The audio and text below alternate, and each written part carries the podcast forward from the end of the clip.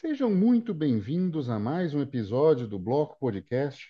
E nesse episódio de hoje tenho um dos intancáveis, Bernardo Braga. Tudo bom, Bernardo?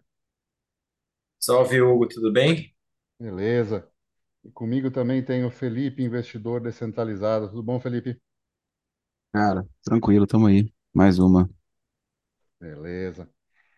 Ah, Bernardo, conta, conta um pouquinho da sua trajetória, assim, para gente, para quem ainda não te conhece, ah, como chegou nos Intancáveis e os projetos que tem aí. Conta pra gente. Claro. Bom, eu nasci em 1984, no Rio de Janeiro. Eu fui fazer faculdade de economia quando eu já morava em São Paulo. Eu vim morar em São Paulo com minha família aos 17 anos. É, me formei na faculdade de economia na, na USP em 2009. E lá em 2009 eu, cara, eu, eu gostava de economia, achava que fazia, tipo, algumas coisas faziam sentido que eu aprendia na faculdade, mas muita coisa não fazia sentido algum. E aí, só em 2015 para 16 que foi a primeira vez que eu ouvi falar de Ludwig von Mises, eu li essas lições, e foi quando realmente eu entendi que eu estava certo, quando eu achava que aqueles negócios que eu aprendia na faculdade não faziam sentido nenhum. É, teorias keynesianas e, enfim, marxismo e uma série de coisas que não tinha pé nem cabeça, econometria e tal. Mas aí, depois que eu entendi a economia austríaca, eu comecei a me apa- apaixonar por aquele tema, porque realmente pela primeira vez a economia tinha feito 100% de sentido. Comecei a estudar ali Mises, Rothbard, Hayek e tal. Daí foi um pulo para entender o Bitcoin. Eu acho que o Bitcoin surgiu pela primeira vez eh, nos meus ouvidos em 2016, final de 16, começo de 17. Foi quando eu, a segunda vez que eu ouvi, eu comecei a levar a sério, e aí eu resolvi eh, estudar um pouquinho, comprar. Na época eu morava na Europa, eh, eu trabalhava na numa multinacional, tinha me formado no MBA, era solteiro, morava sozinho, num apartamento bem simples. Então, assim, eu tinha um é, uma economia grande todo mês que eu podia comprar bastante Bitcoin. Eu consegui acumular um stack razoável, bem rápido. Só que eu fiz muita cagada ao longo do caminho. É, todas as cagadas que tem no, no livro de possíveis erros que você possa cometer para perder seu stack pelo caminho, eu, eu cometi. Então, acho que isso é um sintoma claro, agora olhando para trás, de- desse processo, essa jornada de amadurecimento do Bitcoin te transformar através de, de abaixar sua preferência temporal. Coisa que na época, quando eu estava ainda iniciando nesse mundo, eu tinha preferência temporal alta, eu queria ficar rico semana que vem. Aí eu comecei a tomar riscos que eu não conhecia, não entendia. Tinha mão de alface, então eu tentava adivinhar preço e aí ficava tradando e jogando dinheiro fora. Então, assim, acho que eu considero que eu me, eu me- realmente me tornei um bitcoinheiro lá no final de 2020, começo de 2021, quando eu- eu tive uma lição de humildade e entendi que o caminho era só aquele caminho simples e, e feijão com arroz que os maximalistas pregavam de fazer DCA ou comprado de uma vez, mas fazer roda por quatro mais anos sempre, de preferência para o resto da vida.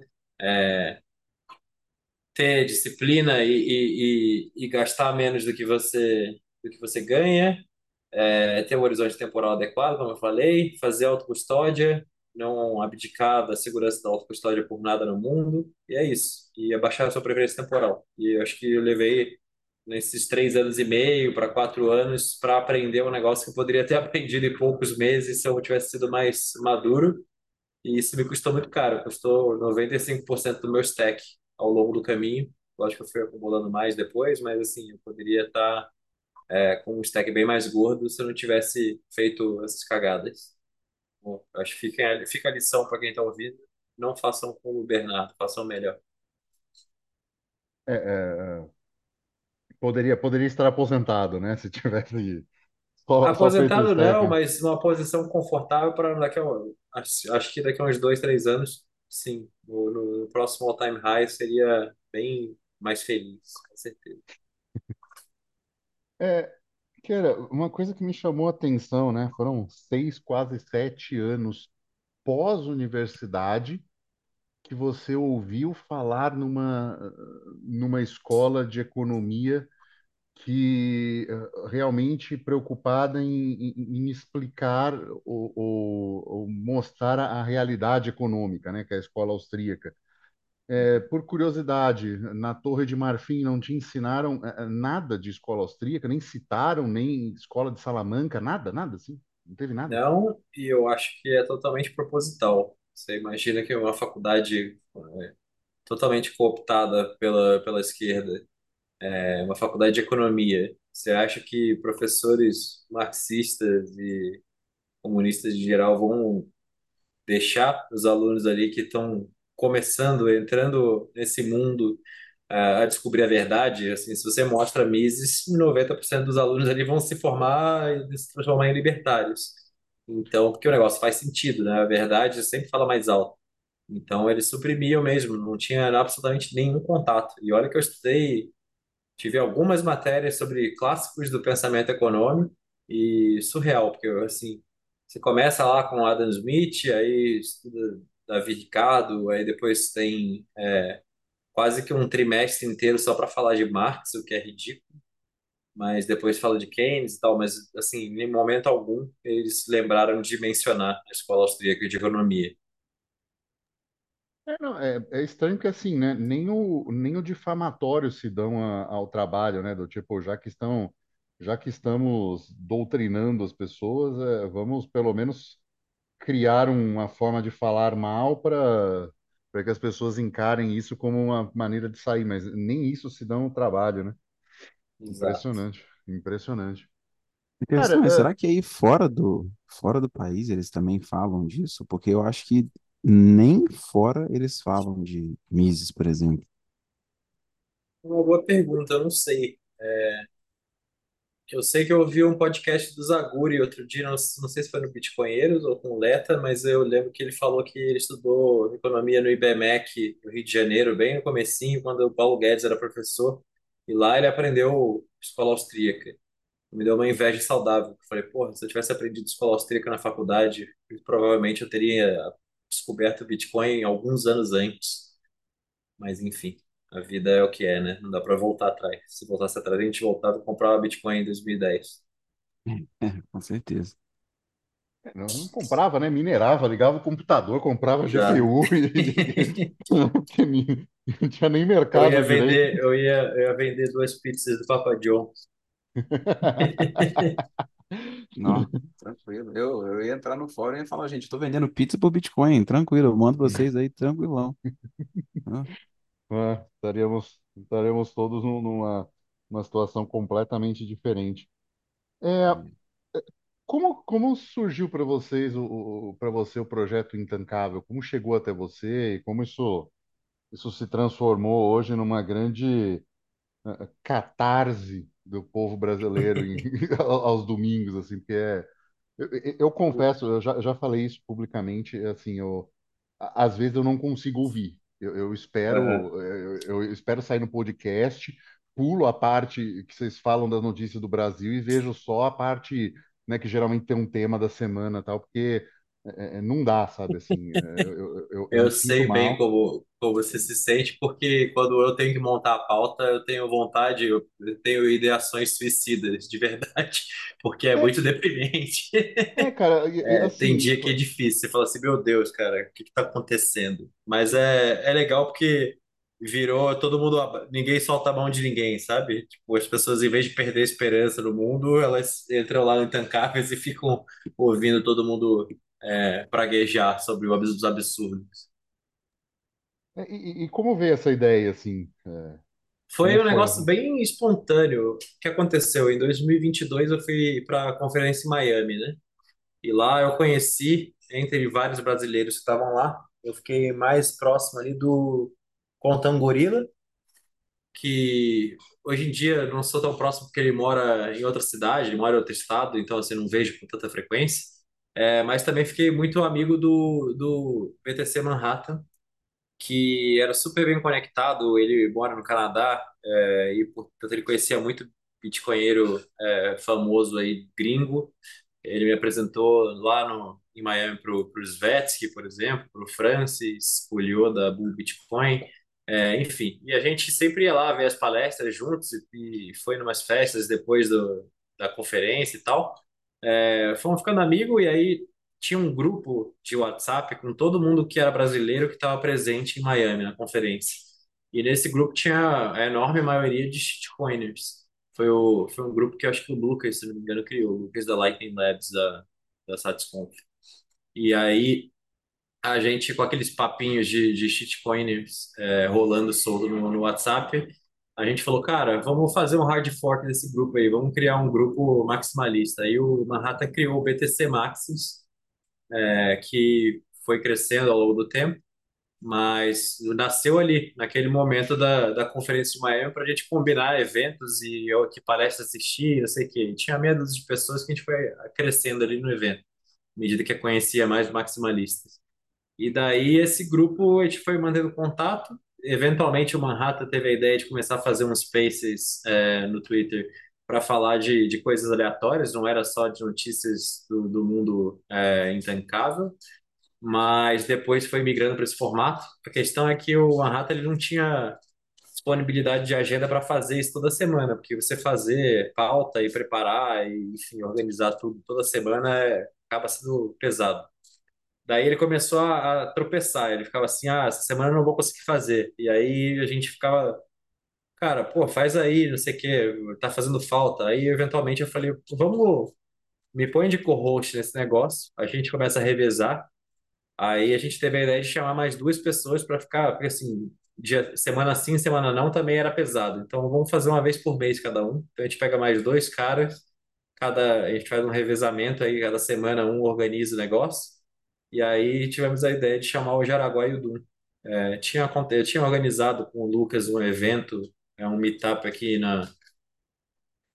É, foi na, no Debate, uma época, sei lá quando foi, faz bastante tempo já. E aí conheci um monte de gente ao vivo, foi quando eu conheci o Jaraguá, conheci o Dum, e aí a gente estava conversando bastante também, chamou eles para fazer parte, e aí nasceu Intancáveis. Foi isso. Pô, legal. Teve uma, uma, uma, uma história bem, bem interessante em relação a isso, e, você me lembrou uma historinha, cara.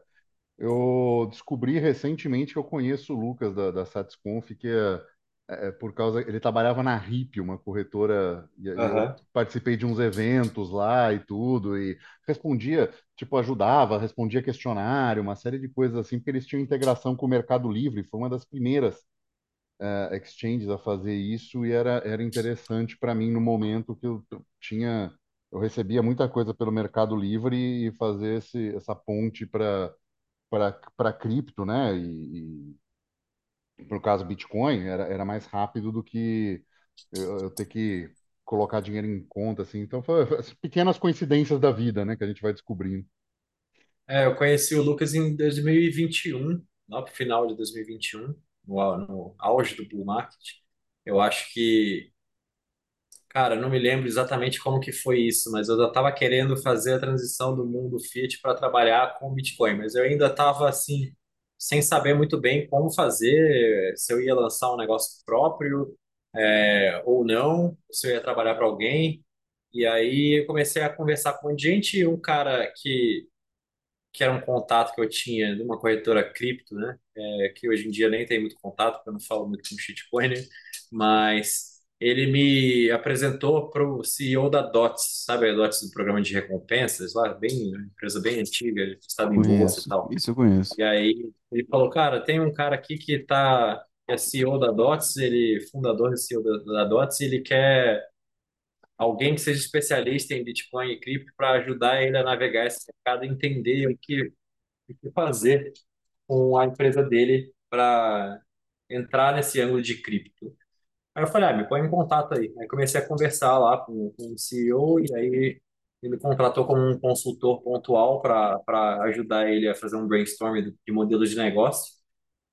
Daí eu comecei a tentar levar ele para o caminho de, de fazer uma empresa de pagamentos, basicamente Bitcoin only, e ele queria ir para a shitcoineria, ele queria lançar tokens próprios e NFTs e a porra toda, e aí eu simplesmente pulei fora do projeto, porque eu já era Maxi na época, não tinha muito mais interesse, aí eu peguei um shitcoiner lá na internet me apresentaram e passei o bastão para ele. Falei, ó, oh, esse cara aqui é muito mais qualificado para tocar esse projeto, segue aí com ele. E foi isso. Só que nesse meio tempo que eu estava pegando esse projeto, eu comecei a conversar com muita gente. Eu vi o Lucas no Bitcoinheiros e eu falei, pô, que interessante, ele foi para Lightning Labs e aí tinha acabado de fazer essa transição. Aí eu entrei em contato com ele, a gente começou a conversar, aí depois eu tive a ideia de empreender, ele me ajudou bastante, apresentou um monte de gente e foi isso. Tem uma, tem uma, uma coisa legal também, assim, né, que você já deixou claro, é, é, é essa vontade é, de empreender com Bitcoin only, né? É, para quem não sabe, você também tem esse projeto que é com a Arc, né? Que é uma, uma corretora, enfim, tem uma série de funções que você pode pagar contas, né? Boletos e, e tudo com Bitcoin. É, Quais são esses desafios, cara, que você tem encontrado em empreender uh, com Bitcoin, assim, mantendo esse, esse, esse espírito Bitcoin only? Bom, primeiro que só empreender já é um desafio gigante. Ser empreendedor de primeira viagem não é nada fácil. A gente subestima o nível de complexidade, mas ao mesmo tempo, é, hoje dizer que é a maior jornada de, de, desenvolvimento pessoal que existe. Você toma muita porrada e aprende e amadurece a força. É, mas se tratando de um modelo Bitcoin only, eu acho que a principal dificuldade é o entendimento do público, né? A maioria das pessoas não, elas não entenderam ainda o suficiente o Bitcoin para entender o valor intrínseco desse negócio e porque é diferente de todas as outras criptos. E, portanto, o cara fala, porra, mas seu produto não tem Ethereum, não tem Solana, por que eu quero comprar esse negócio? Então, assim, seu público não é esse. A conclusão é essa. E, portanto, seu público acaba sendo quem capaz de entender a proposta de valor do Bitcoin, que deriva da sua escassez absoluta, dos 21 milhões e nada mais. É... E acho que por esse motivo até a gente começou, depois de muito bater a cabeça aqui, a gente começou a chegar na conclusão de que, cara, não adianta a gente montar um modelo de negócio para atender um nicho de mercado tão pequeno, porque ainda tem pouca gente que é maximalista, e se tratando de Brasil, menos ainda. É, e já tem outras corretoras e outros produtos e até coisas descentralizadas, sem KYC, etc e tal, que, que as pessoas mais avançadas já sabem usar e dominam. É, então, não existe outra solução a não ser criar conteúdo educacional para ensinar as pessoas sobre a nossa mensagem, sobre o Bitcoin Only, sobre por que, que esse negócio é diferente de todos os outros, por que, que é revolucionário e os outros são, são óleo de serpente, como diz o Parker Lewis lá numa entrevista recente que ele deu. Né? Depois eu ter que procurar o nome aqui, mas eu vi isso hoje de manhã e fiquei fascinado. A entrevista dele é muito, muito boa. É, o Parker Lewis da Unchained Capital, tá lá no canal da Unchained Capital. É, e, cara, é totalmente diferente e as pessoas não entendem isso, portanto, a gente precisa criar conteúdo e educar as pessoas para literalmente aumentar a base de clientes. Tem que criar novos clientes. À medida que é, o mundo Fiat vai colapsando, a impressora vai ligando no modo, no modo turbo e a confiança dos mercados tradicionais vai se perdendo e o Bitcoin continua lá gerando o bloco de 10 em 10 minutos e a escassez dele é, gradualmente vai aumentando, cada vez mais deflacionário. É, as pessoas que ainda não enxergam vão enxergando e é inevitável que esse mercado cresça mais e mais e mais, da mesma forma que, que a curva de, do M2 dos dólares vai crescendo exponencialmente, o número de bitcoinheiros maximalistas também vai se respeitar essa, essa curva aí.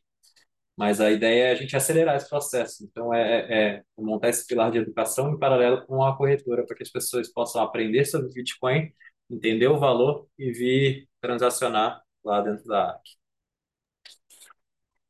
Ah, assim, como você vê, né? é, você levantou um ponto importante que eu acho que eh, todos nós aqui, de uma certa forma, estamos ligados, que é o pilar educacional.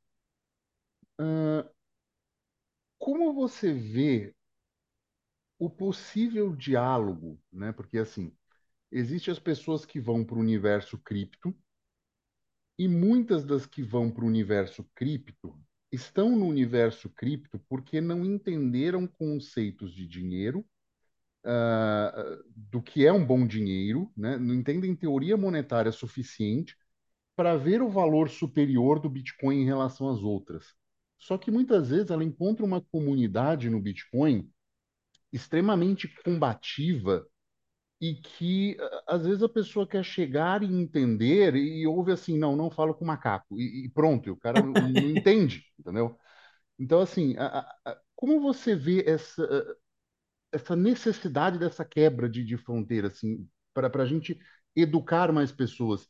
É, é, é muito mais fácil a gente mostrar a superioridade, ao meu ver, do Bitcoin em relação a criptos para quem já está na cripto, do que a gente ir no zero e quem não faz a menor ideia do que seja. Mas como você vê essa, dificuldade hoje? Eu acho que, bom, é muito difícil distinguir porque eu acho que tem um papel importante para todo, todo mundo no sistema, no sistema do Bitcoin, dos maxis. Eu acho que tem o maximalista tóxico, ele tem a finalidade dele, que é ser tipo o glóbulo branco, ali, o anticorpo que defende o sistema é, e defende os valores morais do Bitcoin e ataca os, quem ataca o Bitcoin, né, através da, das criptos mas ao mesmo tempo tem as pessoas mais é, pacifistas, digamos assim, mais educacionais, mais é, didáticas, que querem pegar na mão ensinar e mostrar o caminho.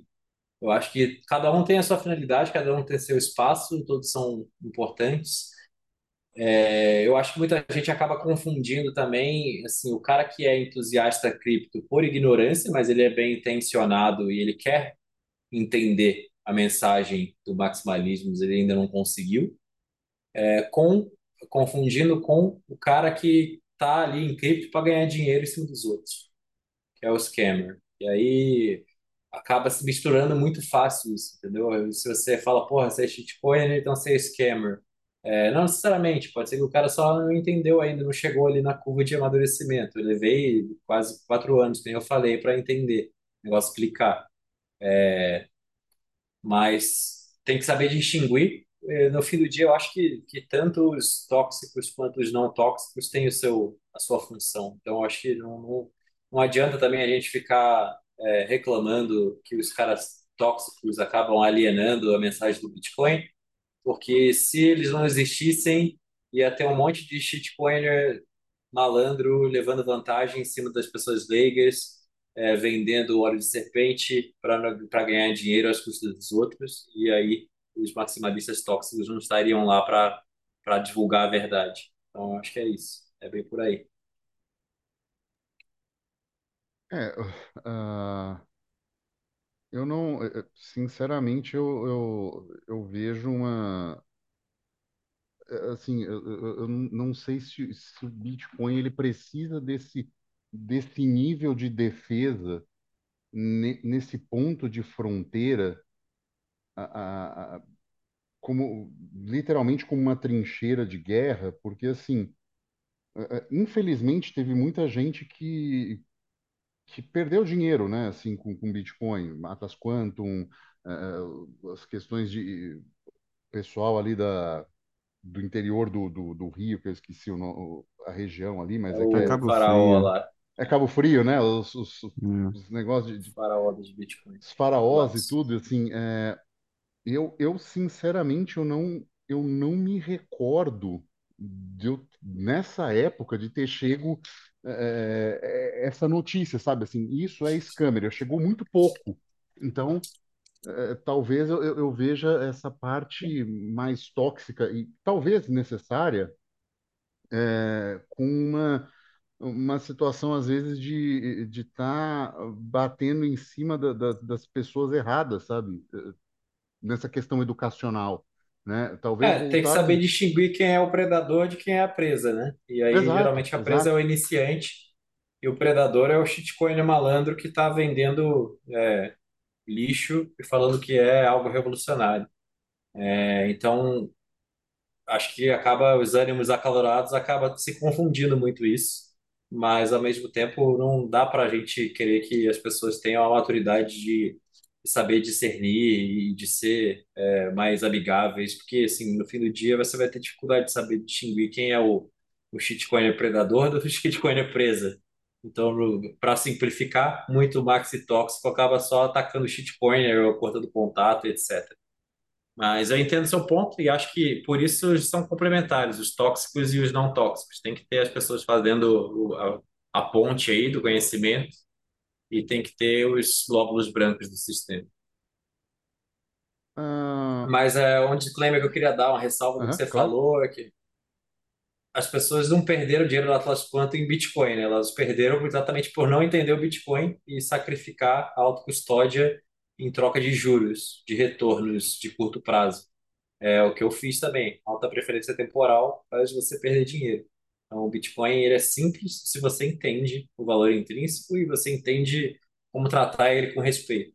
É, e aí, com base exatamente nisso, que a primeira coisa que a gente está montando aí no pilar educacional da ARC é, é um serviço de consultoria para explicar para as pessoas o jeito certo de entender Bitcoin. Em vez de ficar metralhando eles com conteúdos espalhados, mais diversos vídeos de YouTube, podcasts, livros para todo lado, é, botar um negócio de forma estruturada, que não é extremamente técnico, que não vai metralhar ele com jargões complexos e falar de enfim, é, de chá 256, etc e tal, mas fala, cara, é, primeiro passo, o que que é dinheiro? Você sabe que é dinheiro? Qual que é o problema que esse negócio aqui resolve? Se você não entende o problema que ele resolve, você não entende o valor dele. Entendeu o dinheiro? Entendeu que o dinheiro atual está quebrado e por quê? Ok. Quais são as propriedades que tornam um dinheiro o melhor dinheiro possível? Aí a gente fala lá sobre as propriedades do dinheiro e explica por A mais B por que, que o Bitcoin é o melhor dinheiro que já existiu e explica por que o Bitcoin tende a, a atuar como um buraco negro e sugar toda a energia monetária que está em outras classes de ativos, dinheiros inferiores. É, depois que o cara entendeu isso, esses elementos, ele está comprado na ideia. Se ele entendeu de verdade, ele está comprado. Ele falou: Nossa, entendi essa revolução, entendi que vai acontecer a maior transferência de riqueza da história da humanidade. Eu quero estar na ponta que, que recebe como que eu faço? Aí tem que entrar no, no beabá do, é, do prático, né? Então, cara, ok, vamos comprar Bitcoin? Então vamos. Quanto? Onde? Quando? Então, tem várias perguntas que você precisa aprender. Primeiro, você precisa entender é, quais são as diferentes formas de comprar, quanto você deveria comprar. Então, a questão de otimizar o seu portfólio, né? Diversificar. Para quem está começando, você não vai esperar que o cara que tem zero bitcoins e que está 100% em renda variável e renda fixa, do nada resolva vender tudo que ele tem e comprar sem dar all-in em Bitcoin. É muito raro que isso aconteça. E aí o Rafa Zaguri já deu várias entrevistas, ele fala muito disso lá na Swan, ele fala com muito é, cliente de alta renda, investidor institucional e tal. E essa galera não quer saber de 100% all, não quer saber de all-in, não quer saber de 50%. Os caras querem entender se eles têm que botar 1% ou 5%, no máximo 7%, sei lá. Então ele criou lá o portfólio Nakamoto exatamente para isso, para você poder simular dentro do modelo diferentes alocações segundo as suas circunstâncias pessoais. O seu portfólio é esse, portanto, vamos rodar essas simulações aqui e vamos te dar, usando lá a teoria de, de Markowitz, que vem de finanças, é, qual é a melhor relação de risco-retorno para aquele portfólio, e, mexendo só na alocação de Bitcoin. Então, isso é um negócio interessante de mostrar para essa pessoa dar o primeiro passo. É, de quanto em quanto tempo comprar, se ela compra tudo de uma vez, se ela faz DCA, é, comparar com as outras classes de ativos e ver por que, que o Bitcoin é superior a cada uma delas individualmente. Desmistificar todos os FUDs também, é, todas as questões que, que afastam muita gente iniciante do Bitcoin. Esse é meio que o conteúdo que eu compilei para botar dentro dessa consultoria para ensinar as pessoas o básico, o mínimo necessário para elas serem soberanas do Bitcoin sem ter que procurar informação em outros lugares. É lógico que a tendência é que o cara aprenda aquilo ali, ele vá se aprofundar na toca do coelho sozinho. Aí ele vai ler o padrão Bitcoin, o padrão Fit, ele vai assistir todos os podcasts possíveis, enfim. É isso. Caramba, muito legal isso. É, eu, eu acompanho também o portfólio Nakamoto, eu acho bem interessante a, a abordagem que, que isso leva, né? Leva o investidor a pensar. É, eu creio que você também tem aí, como a gente tem para cá também, assim, é, o problema da autocustódia, né? É, por mais que grupos maxis mais falam, não, isso é fácil, é só pegar, fazer. Não, é fácil para você que já passou por isso, é fácil para quem está acostumado com essa tecnologia, mas não é fácil para o afegão médio, não é fácil para o indivíduo que está chegando agora e falar assim, não, peraí, mas eu tenho que fazer tudo isso para ter todas essas características, né, e, e, e propriedades do Bitcoin, né? É, é, é difícil também nesse começo falar, não, você não está investindo em bitcoins, só está fazendo uma, um, um, um, uma troca, um câmbio de moedas, né? E, e ela está, isso se aprecia ao longo do tempo porque o dinheiro que você estava é muito ruim, né? Então é, é, é, é mostrar isso. Mas como você vê ainda a demanda, a, a, dificuldade da autocustódia para quem está chegando agora? Bom, eu acho que em se tratando de pessoas físicas, é, eu acho que isso é inegociável. Não importa se o cara é um bilionário que tem o próprio family office da família dele, é, e que alguém administra o patrimônio lá, é, ou se é um cara de classe média, ou enfim, está começando a montar o seu stack de Bitcoin. É, a gente precisa mostrar que é um pilar central e inegociável fazer autocustódia de Bitcoin, senão você não tem Bitcoin de verdade. Se você not your keys, not your coins, né? É, então isso eu deixo bem claro lá na consultoria, eu acho que, que é importante. Agora, em se tratando de, de instituições, é, acaba ficando mais complicado por toda a questão de trâmites regulatórios, burocráticos e, enfim. É, você não quer fazer um multisig com sei lá, 7 de 12 para cada membro do conselho de administração da companhia ter uma chave, porque vira um pesadelo logístico isso. É, então, geralmente, eu acho que para o institucional acaba fazendo sentido, infelizmente, é, terceirizar a custódia com instituições altamente reguladas, é, o que acaba sendo um problema para para a escassez do Bitcoin. Porque se existe paper Bitcoin, a gente está tá comprovado já com o track record que já aconteceu com Mt. Gox, FTX, com BlockFi, com Celsius, com etc e tal, é, que você acha que tem Bitcoin, mas não necessariamente você tem. Você só vai descobrir o dia que der merda, você vai saber se seus Bitcoins estão lá ou se eles viraram pó. É, então, acho que sacrificar a segurança da autocustódia é sacrificar boa parte do valor intrínseco do Bitcoin. E aí, se as instituições, investidores institucionais vão fazer isso porque é muito complexo eles fazerem autocustódia, aí a decisão passa a ser do investidor, pessoa física, que investe naquela, naquele institucional, se ele quer ter exposição a Bitcoin através desse negócio que não é Bitcoin de verdade. Então, eu acho que eu incentivo sempre no fim da linha, não importa se é a BlackRock, ou se é a Hashdex, ou é o Nubank, é, sempre tem pessoas físicas por trás investindo nesse negócio, comprando Bitcoin no Nubank. É, e a questão é, a gente precisa educar melhor e ensinar que Bitcoin do Nubank não é Bitcoin. Bitcoin é outra coisa. Cara, você acha que essa terceirização de custódia, ela é boa em alguma situação, por mais que seja para o institucional, etc. Porque, querendo ou não, terceirizar a Não, eu não custódia acho que é é... boa. Ah, Eu tá. acho que ela é, infelizmente, necessária é, por questões de conjunturais, de como o mundo Fiat é organizado e funciona. As instituições não vão falar, ah, não posso fazer autocustódia porque é muito complexo aqui para minha operação, então eu simplesmente não vou ter exposição a Bitcoin. Porque os clientes, no fim do dia, estão pedindo exposição a Bitcoin. Então, eles precisam dar exposição a Bitcoin. E aí, eles contratam uma, um custodiante parceiro para fazer a custódia disso. Só que o problema é que você não tem mais a, a, a soberania completa. né? Você tem o mesmo nível de segurança de um terceiro de confiança que já existe no mundo fiduciário, que a gente sabe que não é tão seguro assim. Já vários eventos mostraram. Mas eu não acho que é É, positivo em nenhum momento. É, é, é melhor você ter alguma exposição a Bitcoin custodiado num, sei lá, na BlackRock ou na, em qualquer outro lugar, do que não ter nenhuma exposição a Bitcoin? Talvez seja, porque pelo menos no bull market você vai ganhar dinheiro. Ou se você segurar ao longo de 10, 15, 20 anos esses Bitcoins e aquela instituição que está custodiando eles não quebrar quando der merda, você vai ficar rico.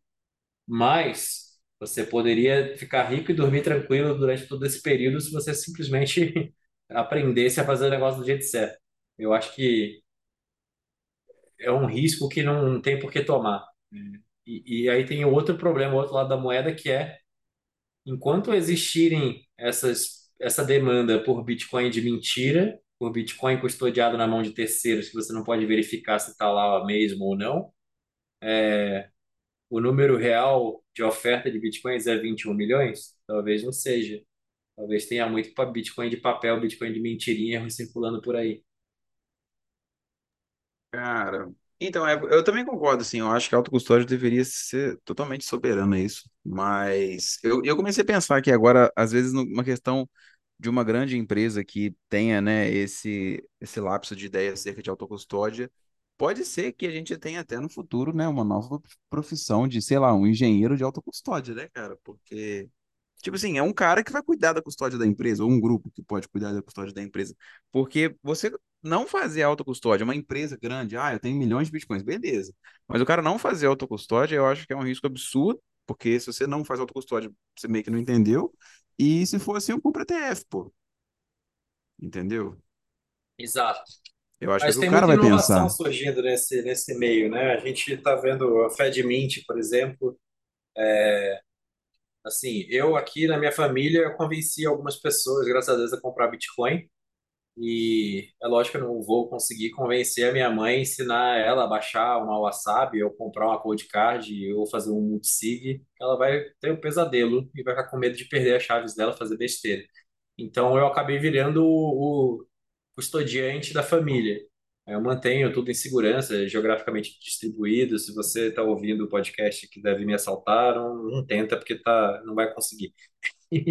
Mas eu cuido dos bitcoins da minha família. E o FedMint nada mais é do que você não levar ao nível de descentralização do indivíduo ter que cuidar das próprias chaves, mas você montar ali uma, uma confederação de confiança. Você pode montar no nível da família, no nível da vizinhança, do bairro, enfim. Depende muito das circunstâncias de cada um. Mas se você tem uma pessoa que você confia plenamente, você poderia dormir tranquilo, deixando seu patrimônio ali, ele participando da gestão da segurança desse negócio, já é preferível a você confiar num terceiro completamente estranho, que é o cara da Hashtags, o cara da, da BlackRock, enfim. É, então já é infinitamente superior. Eu acho que no futuro a gente vai ver muita inovação nesse meio para que autocustódia deixe de ser um desafio tão grande. E à medida que o tempo vai passando também, as novas gerações são nativas digitais, né? Então elas não têm tanto problema quanto a isso. Então esse problema vai tende a diminuir essa dor. Além também do fato de que a gente tendo uma adoção cada vez maior, né, do Bitcoin, assim, é, eu eu não sei, né, o, o- qual que é o, o pensamento coletivo, né, acerca da, da, da minha pessoa e das minhas ideias, né, porque você sabe, o pessoal me chama muito de shitcoinheiro e tal, mas eu também acho que o lance do Bitcoin é muito que inevitável, eu não consigo também ver outra coisa em termos de solução, né, eu acho que à medida que a gente vai crescendo, o Bitcoin em si, você vai ter cada vez mais pessoas com mais propostas de mais projetos, igual você falou do FedMint, né, e outras coisas que virão, né, que vai só agregar nisso. É um ponto muito a favor, eu acho. Eu não acho a autocustódia uma coisa tão complexa, ah, nem a nível pessoal, sabe? Eu acho que ainda, ainda é um trem muito simples. Mas tem gente que tem dificuldade com o telefone, sabe? Não consegue baixar um, um- um aplicativo no celular e usar. Sei lá. É, mas eu acho que é super simples, eu não sei. Eu, as pessoas às vezes falam isso, né? Mas eu, eu acho que, assim, cara, é mais fácil você fazer uma wallet e transacionar do que você fazer uma conta no banco. É a minha perspectiva. É, mas é a sua perspectiva. O problema é que nós somos, cada indivíduo, como o Jaraguá gosta tanto de falar nos brincados, cada indivíduo é único. E, assim, por exemplo, é, a maioria do pessoal da bolha roda seu próprio Node sem problema algum. É, muitos são desenvolvedores e têm familiaridade com Linux, etc. Eu, quando fui rodar meu Node, eu quebrei a cabeça durante muito tempo. Eu fiquei tentando rodar num laptop antigo e aí eu tive problema com o Docker do Ubuntu lá e aí eu conseguia passar dessa porra desse negócio. Aí eu fiquei pedindo ajuda para o Diego, o Diego me apresentou para uns caras que me deram mais dicas. Eventualmente eu descobri que eu tinha que é, tirar o HD externo, colocar ele dentro do computador e aí resolveu o problema e aí eu consegui rodar o meu Node sem problema nenhum. Mas eu perdi uns dois meses tentando fazer isso e me sentindo um retardado.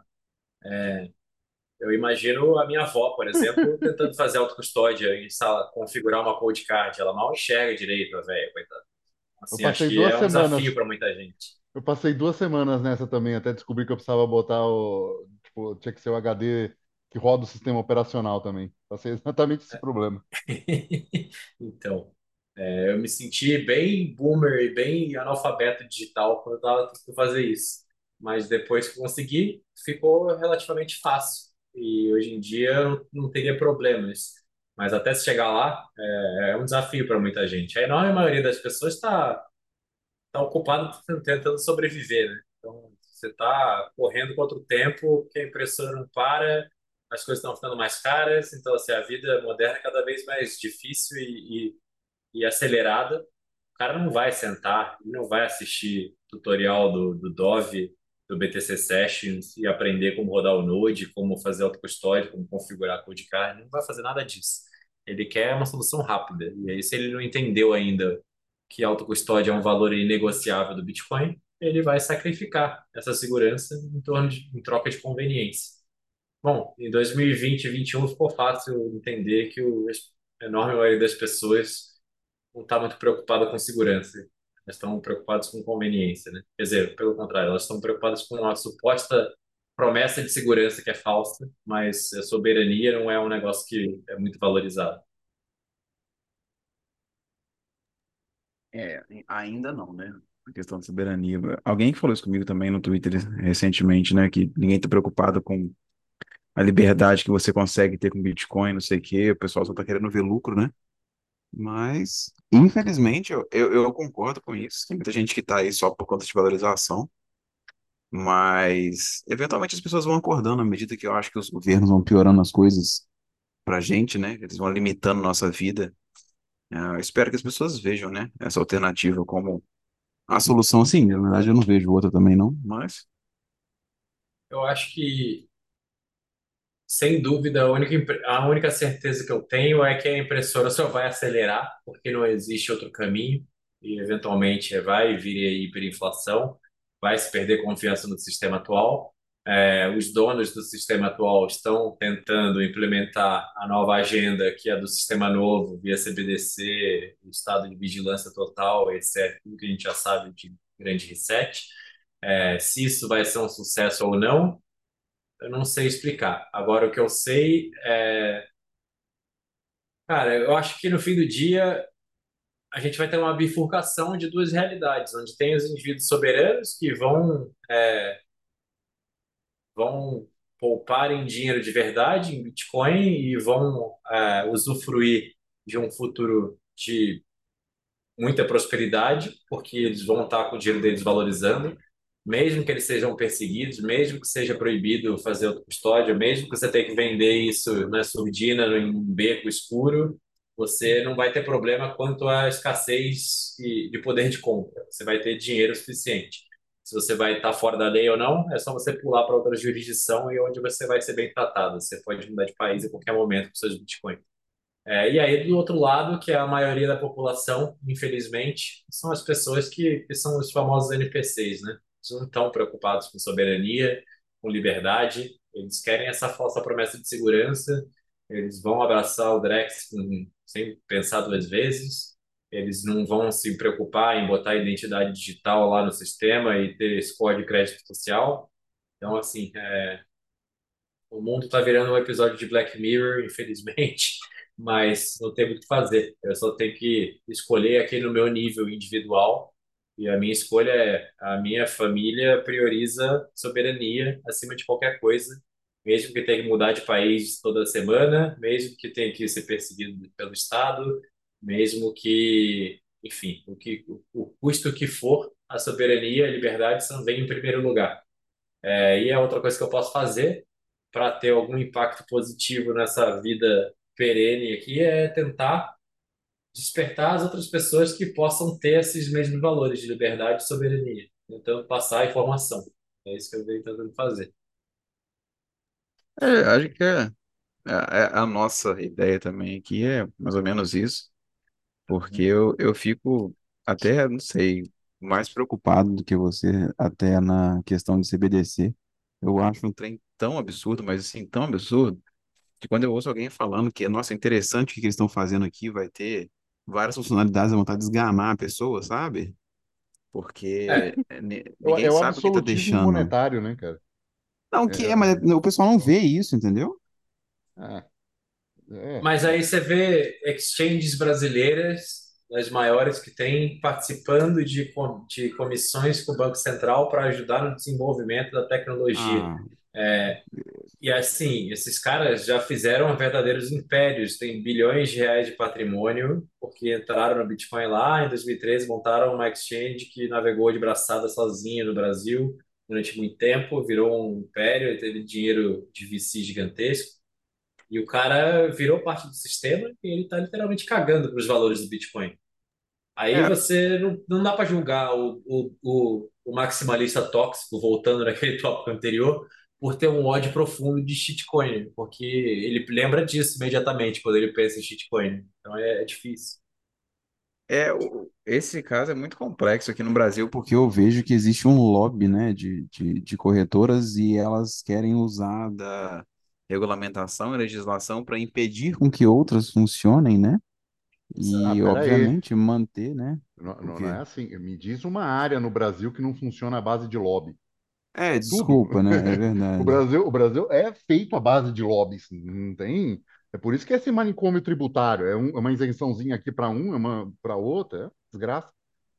Exato. É, É, é enfim, é, surreal a gente ver esse movimento acontecendo dentro do, do, do setor do Bitcoin, que é, é para ser antagônico a tudo isso. Mas, enfim, é, o sistema sempre vai existir, né? E as pessoas que estão ali perto da impressora vão querer pensar no próprio umbigo. Por isso que a descentralização é importante, porque todo mundo é corrompível no fim do dia. Então, se você concentra poder na mão de poucos, você tem problemas graves. Outra coisa que o Parker Lewis fala nessa entrevista que eu vi hoje é que as pessoas precisam entender que se impressão de dinheiro é possível, ela é inevitável. Isso é um fato. E é, isso é outra coisa. Se a centralização de poder na mão de poucos é possível, também é- ela é inevitável porque as pessoas serão corrompidas, elas vão pegar cada vez mais poder e tentar se beneficiar às custas do, do resto da população. Leonardo, me veio uma coisa na cabeça aqui, a gente falando de exchanges, né? Exchange ela é um, um efeito colateral desse, desse sistema todo, né, que apareceu, né, para intermediar essas negociações. Como você vê o futuro disso? Você, você é otimista que isso vai acabar ou que ainda vamos continuar pelo menos mais 10 anos refém desse problema que é a questão do, do, do peguin e do pegout na hora de ad- adquirir e, e vender bitcoins por algum motivo? É, a gente vai estar refém ainda desse sistema ou você já vê um ecossistema alternativo, é, surgindo disso? Ah, com certeza vai existir, vão existir exchanges por algum tempo ainda. Acho que as moedas fiduciárias não vão desaparecer depois de amanhã. Mas é aquele negócio que o 38 fala bastante sobre ciclos de adoção do novo dinheiro, né? Então tem a fase da reserva de valor, depois tem a fase do meio de troca, depois a unidade contábil. A gente ainda está, o Bitcoin está se solidificando e ganhando, galgando cada vez mais espaço como reserva de valor, mas ele ainda não ultrapassou nem o ouro, por exemplo. Então ele ainda não é enxergado como uma reserva de valor pela boa parte da população global.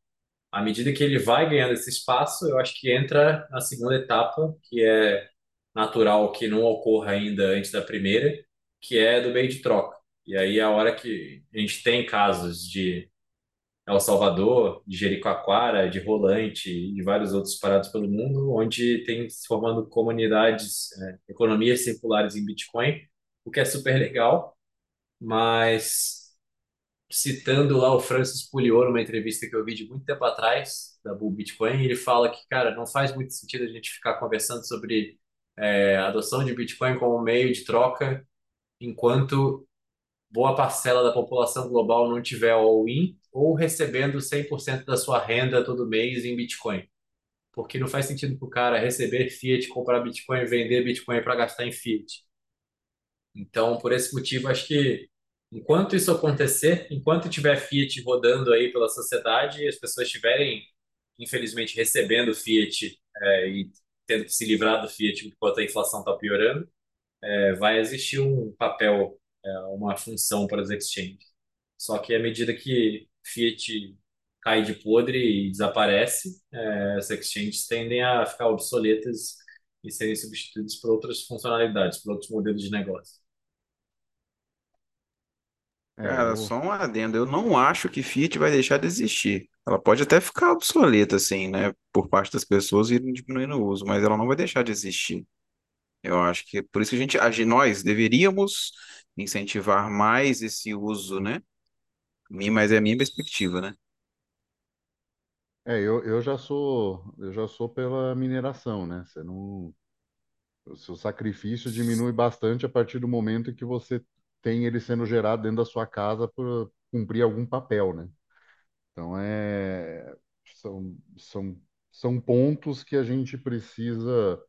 Acho que nós três aqui, como de uma certa forma educadores na, na, na área, a gente precisa talvez mostrar a possibilidade, né? É, é, eu vou no ponto, né? As pessoas falam, a mineração compensa? Cara, o que é produzir a custo de energia elétrica algo de valor inestimável, Como né? você enxerga daqui a, por exemplo, 50 anos, a pessoa que quer mora num país frio, quer aquecer a casa dela com ASICs e, e gerar um- um- algum valor em Bitcoin?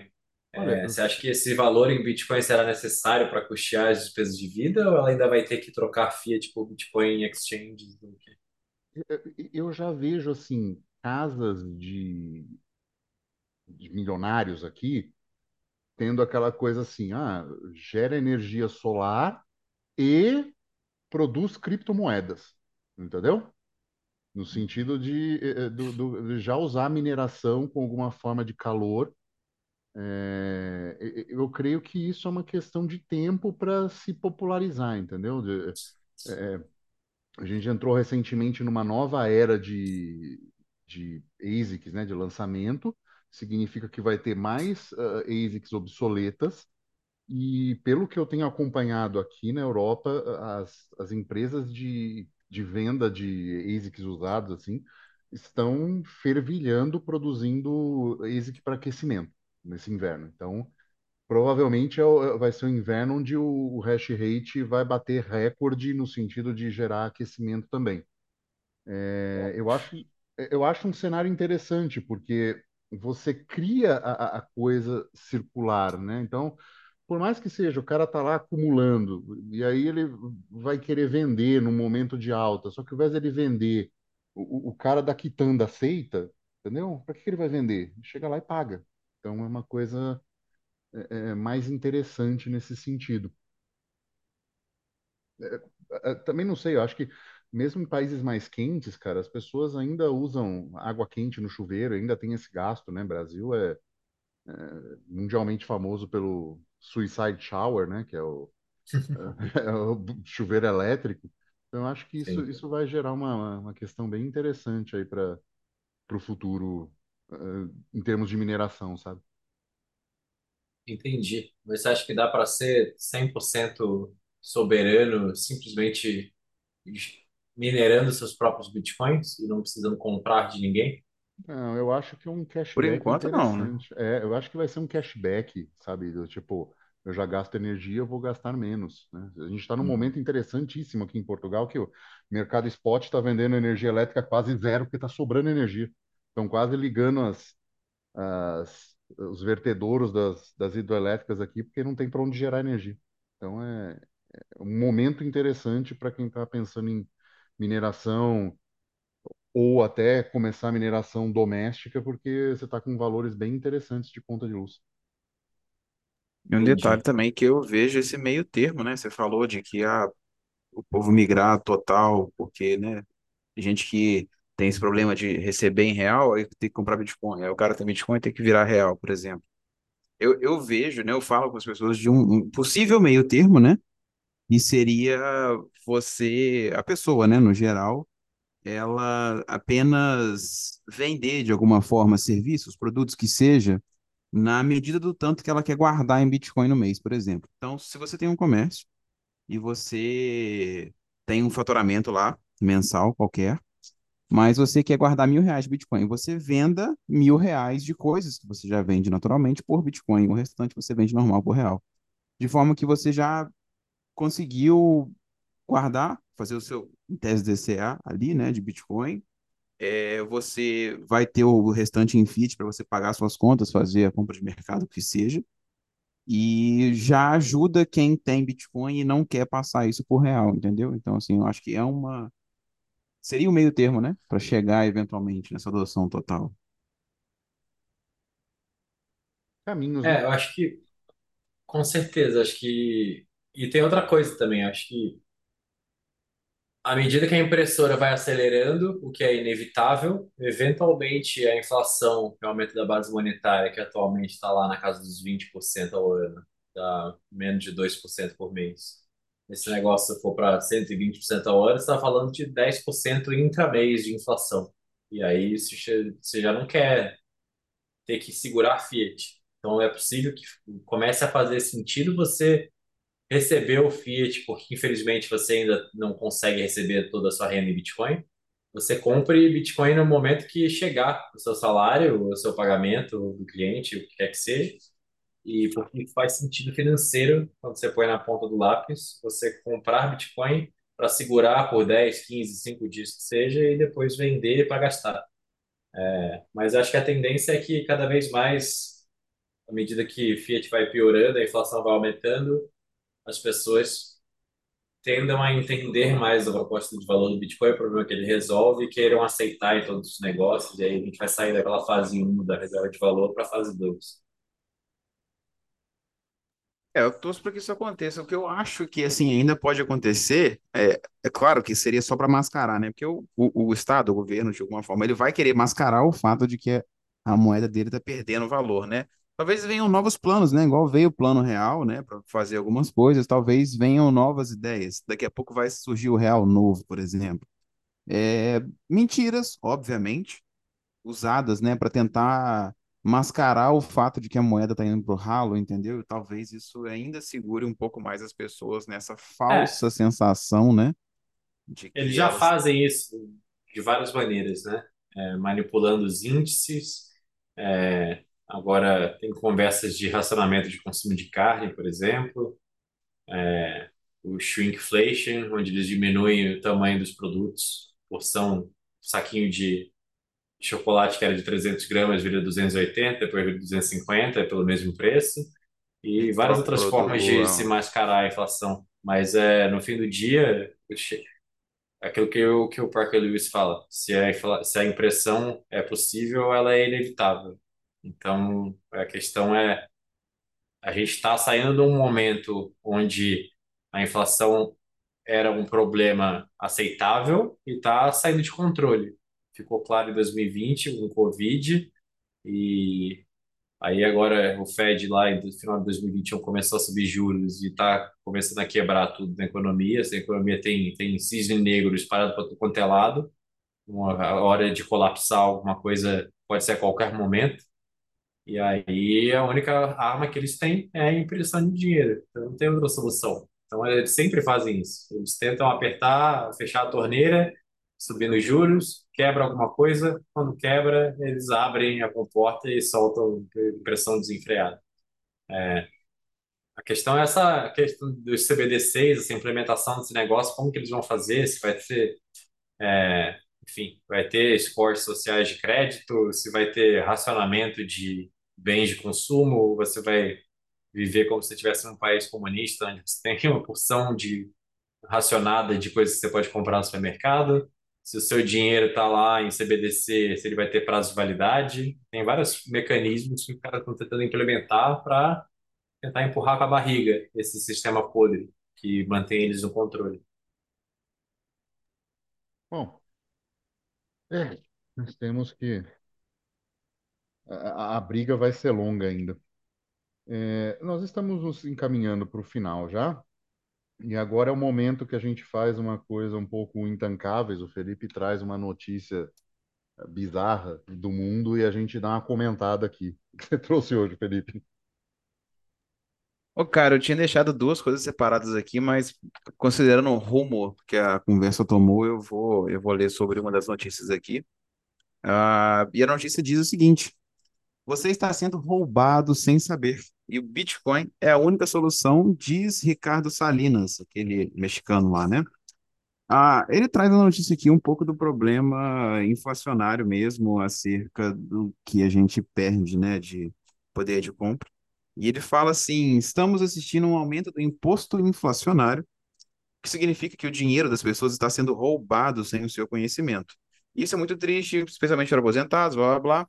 Você pode se proteger disso com o Bitcoin, porque ele não pode ser desvalorizado a importância do mesmo não reside apenas na sua resistência aos impostos e muitas outras coisas, mas também na sua exponencial aplicabilidade em países com uma inflação galopante, dos quais temos visto vários na América Latina. É um pouco do, do que ele traz é, acerca de Bitcoin. É, ele falou, falou pouco, falou bem, na minha perspectiva, não só do, da inflação como aquela, como um imposto silencioso, né? Que vai roubando um pouco do seu poder de compra, mas ele também falou que você pode oferecer uma resistência aos impostos. Eu nunca ouvia falar, ouvido falar dessa forma, e eu vou começar a usar isso em vez de falar sonegar, eu vou falar resistência aos impostos, né? Bem mais bonito. Gostei. Vou É, não. também. Ah, primeira vez, acho que a primeira notícia que você traz, assim, que é uma boa notícia, né, cara? Pô, interessante. Não, é, porque, pô, super legal uma coisa dessa, assim, é, né? Assim, acho que é pra, pra ficar um pouco diferente dos, Fica, dos fica ainda mais sexy em inglês se falar I am tax resistant. cacete. tax Não, resistance, né? Muito não, bonito, é cara. exatamente. Mas é, é- é legal Mas que, que pessoas do, do mainstream estejam começando a, a- a- trazer isso e a, e a ecoar essa, essa questão do tipo, é, é, é, deixar o imposto é, mais opcional, né? Então, assim, eu não concordo com essa política. Tá, então eu, eu, eu faço essa, é, essa questão de não, não fazer parte disso. Isso é é interessante. A gente está tá começando a viver tempos interessantes para para ser libertário, sabe? Ah, é, acho que o o agorismo, né, é, quando foi colocado lá na década de 80, ele não tinha muita perspectiva, né? Era um bando de, de, de nerd acumulando ouro, e agora a gente consegue fazer coisas mais interessantes nesse sentido, né? É, o problema do ouro é que ele é confiscável na base da porrada. É difícil Exatamente. você mudar de jurisdição. Então, é, vocês já leram o, o, o Indivíduo Soberano, do James Dale não, Davidson? não, É esse um não. livro de 1997 que ele, pre- ele literalmente prevê a criação do Bitcoin, entre outras coisas. Ele fala sobre é, a sociedade, a humanidade está mudando num período de transição da era da, inform, é, da era da industrial para a era da informação. E ele fala de todas as ramificações disso, e a principal é que os retornos sobre violência, que a violência é o monopólio do Estado, então o Estado é o poder central que tem o monopólio sobre a violência, é, e à medida que a era industrial foi crescendo e as escalas da máquina de guerra, do setor bélico, etc., foram crescendo, você começou a segurar esse poder bélico, esse poder da violência na mão de uma entidade central. E os retornos eram muito altos, porque se você fala, não vou pagar imposto, os caras mandam um fiscal na sua casa, depois mandam um policial, se você resistir à prisão, você vai tomar um tiro na cabeça e no fim do dia você vai pagar o imposto. É, se você tem toda a sua riqueza em ações, imóveis, ouro ou qualquer coisa, fica muito difícil você simplesmente se mudar para o Paraguai, Uruguai, Argentina ou para onde quer que seja. É, agora, com dinheiro puramente digital, inconfiscável, incensurável, que é o Bitcoin, você literalmente pode decorar 12 palavras e dar a volta ao mundo e ir para onde você é bem tratado, atravessar a fronteira pelado e ninguém vai poder fazer nada a respeito. Então, os retornos sobre a violência caem expressivamente. Então, acho que tudo mudou no, no algoritmo e no libertarianismo 15, exatos, exatos 15 anos atrás, em 31 de 10 de 2008, quando saiu o white paper. Cara, o... eu tava lendo aqui o resto da notícia, são mais uns pontos interessantes. ó. Segundo Salinas, as pessoas precisam reconhecer a realidade da manipulação monetária e entender o valor e o funcionamento do Bitcoin. Ele é incisivo ao afirmar que muitas vezes são os bandidos no poder que perpetuam essas práticas e que muitas vezes, em nome de uma política monetária, acabam por diluir as economias do cidadão comum. Que isso, cara? Eu segui esse cara. Ele é, ele é bem hardcore Bitcoin, virou, virou a chave aí um tempo atrás. Chegou a. Acho que eu vi podcast, vi programa do, do Max Kaiser, que ele e a Stacy foram para El Salvador levar o Salinas. Mas ele tá bem famosinho aí na bolha do Bitcoin. Ele parece que, se eu não me engano, eu conversei com o pessoal da, da Ibex, eles estavam vendo uma parceria para começar a implementar Lightning em todas as empresas do grupo Salinas. Enfim, o cara tem um império, ele tomou a pílula laranja forte e meteu o louco e tá, virou um advogado aí do Bitcoin. Que bom, mais pessoas acon- aconteça com mais casos como esse. Mais Michael Saylors, mais Salinas e bilhões de mais indivíduos, cada um cuidando do seu também. Pois é. É, com certeza. Bom, estamos nos encaminhando para o final. Leonardo, quero te agradecer muito, ah, pelo seu tempo. É, vou colocar aqui nas descrições onde o pessoal te acha, no Twitter e tudo. Quer Tá deixar bom. Eu algum, tô no, algum, tu- eu algum tô no Twitter contato? como o Bernardo Bitcoin. Eu tô tem a ARK BTC, ARK é com dois Ks, então A-R-K-K-I BTC, tudo junto. É, no Twitter e no Instagram. A gente criou o Instagram esses dias. Vai basicamente só fazer conteúdo educacional focado no público iniciante. E se você é iniciante, você ouviu aqui muita coisa e não entendeu uma parte, achou muito complexo, você quer entrar no Bitcoin, você está entendendo que tem valor intrínseco nesse negócio, mas ainda não sabe exatamente aonde, ou já entendeu o valor, mas não sabe como fazer. É, para isso a gente criou lá a consultoria, que ainda não tem landing page, mas vai ter em breve, que vai chamar Patrimônio Antifrágil. É, Então, se você quer aprender Bitcoin da forma mais conveniente e rápida possível, sem ter que ler dezenas de livros e assistir 200 podcasts, manda mensagem lá no Twitter, tanto para o Bernardo quanto para a Ark, e a gente conversa e, e podemos marcar uma conversa para definir os detalhes. Acho que é isso. Maravilha, então. Então, assim, quem chegou até aqui, ah, deixa o joinha, deixa cinco estrelas no, no episódio, é muito importante para gente. Se gostou bastante, quer deixar uns satoshinhos, é só enviar para quinteiro.zebedi.gg ou se tiver no Fonta em nosso app favorito, está ganhando satoshis para ouvir esse podcast e quiser mandar alguns, é só enviar diretamente para o bloco podcast. E esse foi mais um episódio. Ficamos por aqui e tchau.